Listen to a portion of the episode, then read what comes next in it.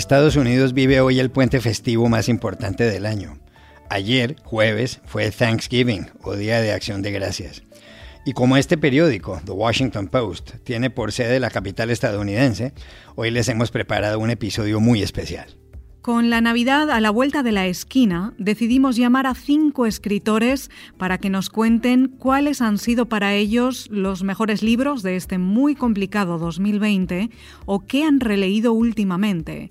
Consultamos a dos mujeres, la ecuatoriana Gabriela Alemán y la colombiana Pilar Quintana. Y a tres hombres, el venezolano Alberto Barrera Tisca, el español Jorge Carrión y el mexicano Jorge Hernández. No se los pierdan.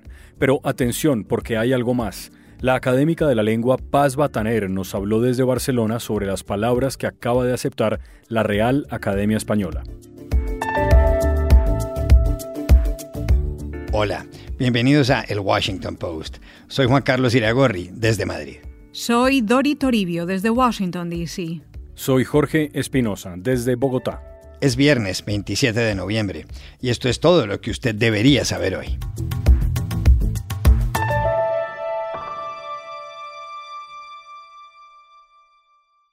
Como nos aproximamos a fechas en las que la gente suele comprar o regalar libros, hemos dedicado gran parte del episodio de hoy a preguntarles a cinco escritores cuáles han sido los que más les han llamado la atención este año.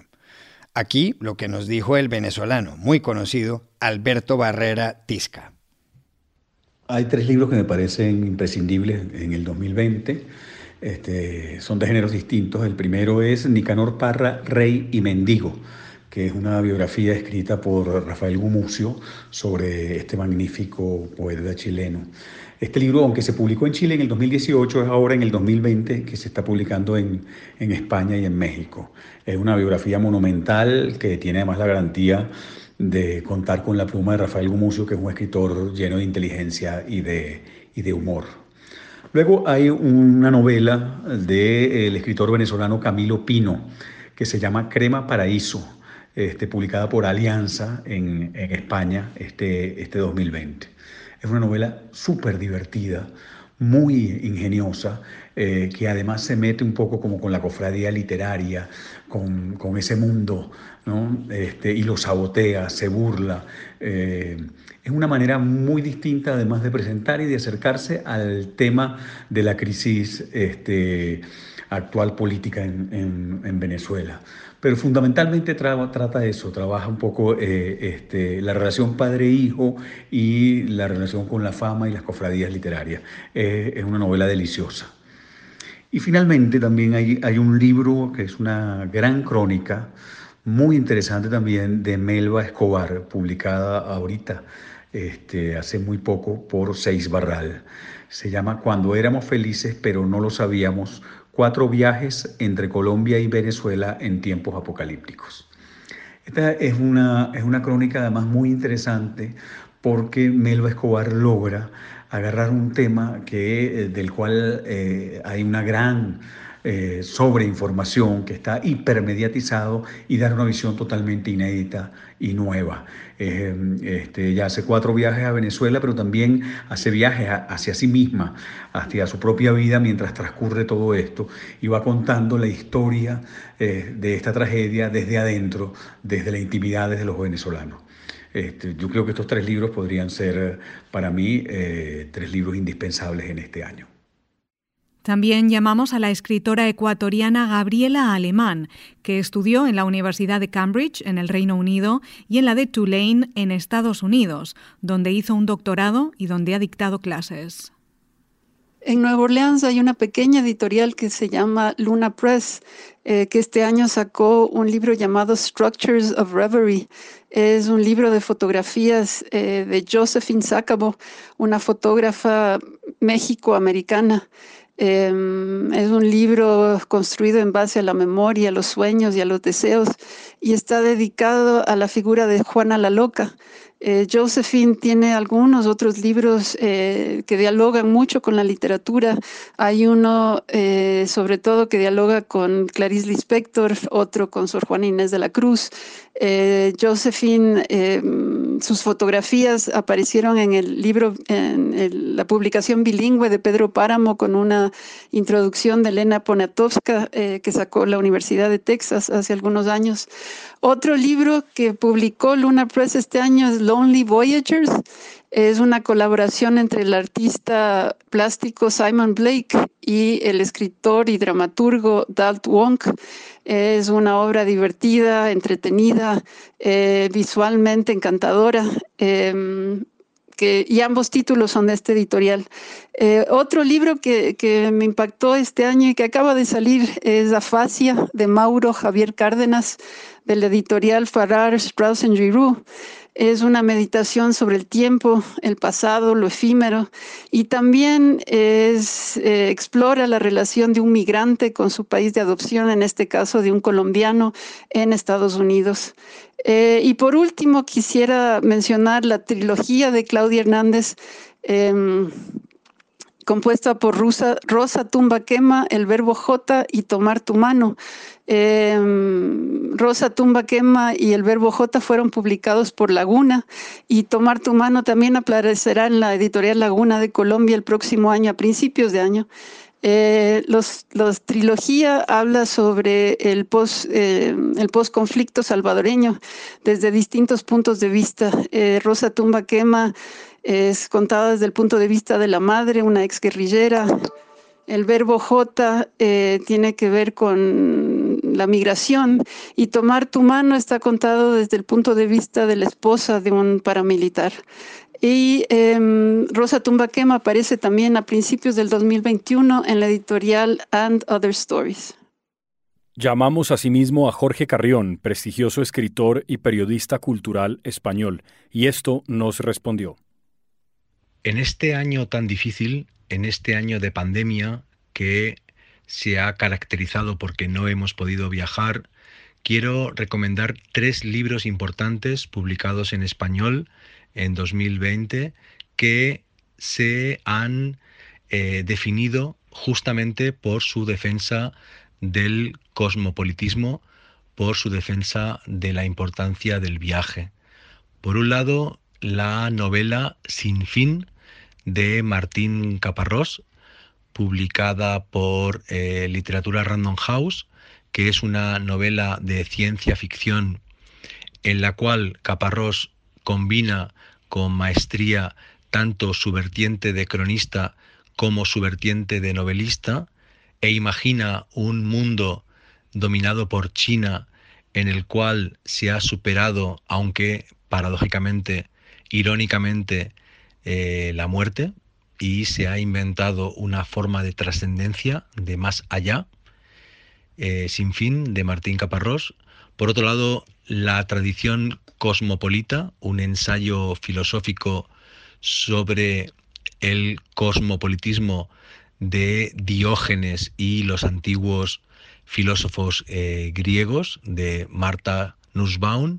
Y por último, una gran crónica histórica, una gran reconstrucción del siglo XIX, la que ha firmado Orlando Figes o Figes en Los Europeos, Tres vidas y el nacimiento de la cultura cosmopolita, publicado por Taurus, un auténtico alegato sobre la importancia de una cultura común, transnacional, y transartística que nos define a los que vivimos aquí en el viejo continente.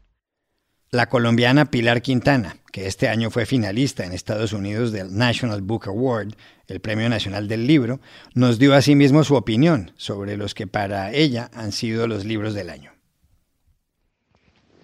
Bueno, algunos de los libros que más me gustaron este año son de editoriales colombianas independientes, lo que me pone contenta. El primero es Dos Aguas de Esteban Duperli, que es un maravilloso libro sobre el enfrentamiento de unos occidentales con unos nativos del Caribe colombiano. Eh, eh, también de esa misma editorial que es Angosta está Como maté a mi padre de Sara Jaramillo Klinkert, que el libro es un duelo por la muerte de un padre que fue asesinado durante los años duros del narcotráfico en Medellín. Otro libro maravilloso de editorial independiente es Laguna, eh, escrito por Belia Vidal, que se llama Aguas de Estuario, y es un libro que es de no ficción armado con cartas, en realidad emails, que la autora le enviaba a un destinatario del que no conocemos el nombre, pero donde construye un universo maravilloso del Pacífico colombiano y de, y de la mujer. Me gustaron también mucho La Dimensión Desconocida de la chilena Nona Fernández y Temporada de Huracanes de Fernanda Melchor. Los dos son de literatura Random House y creo que son grandes obras Em, latinoamericanas que todos debemos leer. El de Nona Fernández hace un retrato bastante inquietante de uno de los torturadores durante la dictadura de Pinochet y Fernanda Melchor habla del feminicidio de una mujer trans en, en México. Y por último, quisiera recomendar Klaus y Lucas de Agota Christoph, que me pareció un libro espeluznante, tremendo, doloroso, bello, y muy perturbador. Y bueno, estos son los libros que más me gustaron durante el 2020. Desde el Washington Post consultamos asimismo al escritor Jorge Hernández, actualmente agregado cultural de la Embajada de México en Madrid. Este año leí con, con bastante gusto a Fernanda Melchor y su poderosa prosa, una novela quizá obligatoria, que se llama Temporada de Huracanes, que también ha llamado la atención en su traducción Hurricane Season, para lo cual pues ha quedado finalista de no pocos premios. También creo que el año del confinamiento permitió la relectura de grandes clásicos. Un año más releí El Quijote y lo recomiendo. Y releí Guerra y Paz que confieso que no la había leído desde hace muchísimos kilos y años. Y cierro el año recomendando por lo menos tres cosas. Una es A Propose of Nothing de Woody Allen, que hará que todo mundo cambie de parecer sobre las reacciones instantáneas que tienen las noticias, sobre todo cuando se comparten en redes sociales y haremos una fila fuera de casa de Mia Farrow, por lo menos para respetarle el gran engaño en el que nos hizo caer. También confirmar la grandeza de un hombre simpático, inteligente, pero muy aterrizado, cuyo verdadero apellido es Königsberg, pero que ya queda para siempre como Woody Allen. Quiero también recomendar la lectura de A Promised Land de Barack Obama.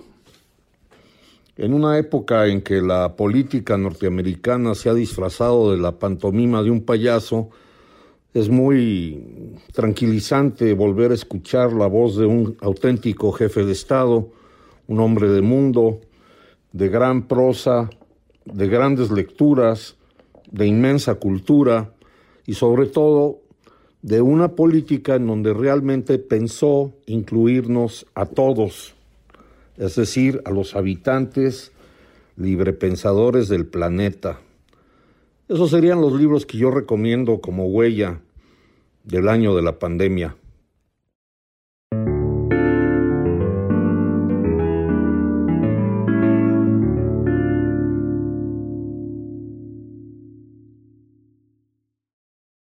A propósito de cuestiones del idioma, el martes de esta semana la Real Academia Española informó en Madrid que ha aceptado en el diccionario 2.557 nuevas palabras o enmiendas a definiciones de algunos términos. La académica encargada de hacer el anuncio fue Paz Bataner, que nos contestó ya de regreso en Barcelona, donde vive y trabaja. Le preguntamos cuáles palabras, de entre tantos centenares recién admitidos, le llaman la atención pues hay muchísimas palabras que me, que me llamarían la atención y que me gustaría señalar para los amigos americanos. Una de ellas es la palabra de la gente joven de España que dice fin de en vez de fin de semana. Fin de semana es una palabra larga y fin de es un acortamiento, de manera que yo no la utilizo porque no me suena en mi, en mi boca, pero en cambio es la más usada generalmente en España y mucho más y hay que escribir. Otra que me gusta mucho y que yo creo que en América tienen un uso especial es tirolina. Tirolina para el mecanismo este de salvar una distancia con un precipicio a veces. En los Andes me imagino que haya unas tirolinas preciosas que no estaba recogido en el diccionario y que ahora se recoge. Mm, ¿Qué más? Por ejemplo, una palabra divertida para nosotros que también mm, la recoge el diccionario, aunque yo creo que se usa más en América, en donde la influencia del inglés es más dentro del castellano. Es boxer. Boxer como calzoncillo. Teníamos un boxer como un pueblo de, de Asia, de China, que era, fue famoso por la Guerra de los Boxer y que sale en la película esta de 55 días en Pekín. Pero en cambio ahora no, ahora significa la prenda interior masculina, boxer. Pues ya está en el diccionario. Mm, para terminar, me gustaría señalar algo muy del momento, que es animalismo. Animalismo no en el sentido de característica de los animales, que puede tener, por ejemplo, una caricatura o algo así, no, sino al revés, una cosa mucho más amable, que es el estar cercano a los animales, el tener respeto por ellos, lo que han estudiado los etólogos, es decir, este respeto y cariño hacia y buen trato hacia los animales, generalmente superiores, claro pues mm, estas serían importantes. Luego las de la pandemia dichosa, pues hay muchas, pero de estas la que más me gusta es desconfinamiento y desescalada.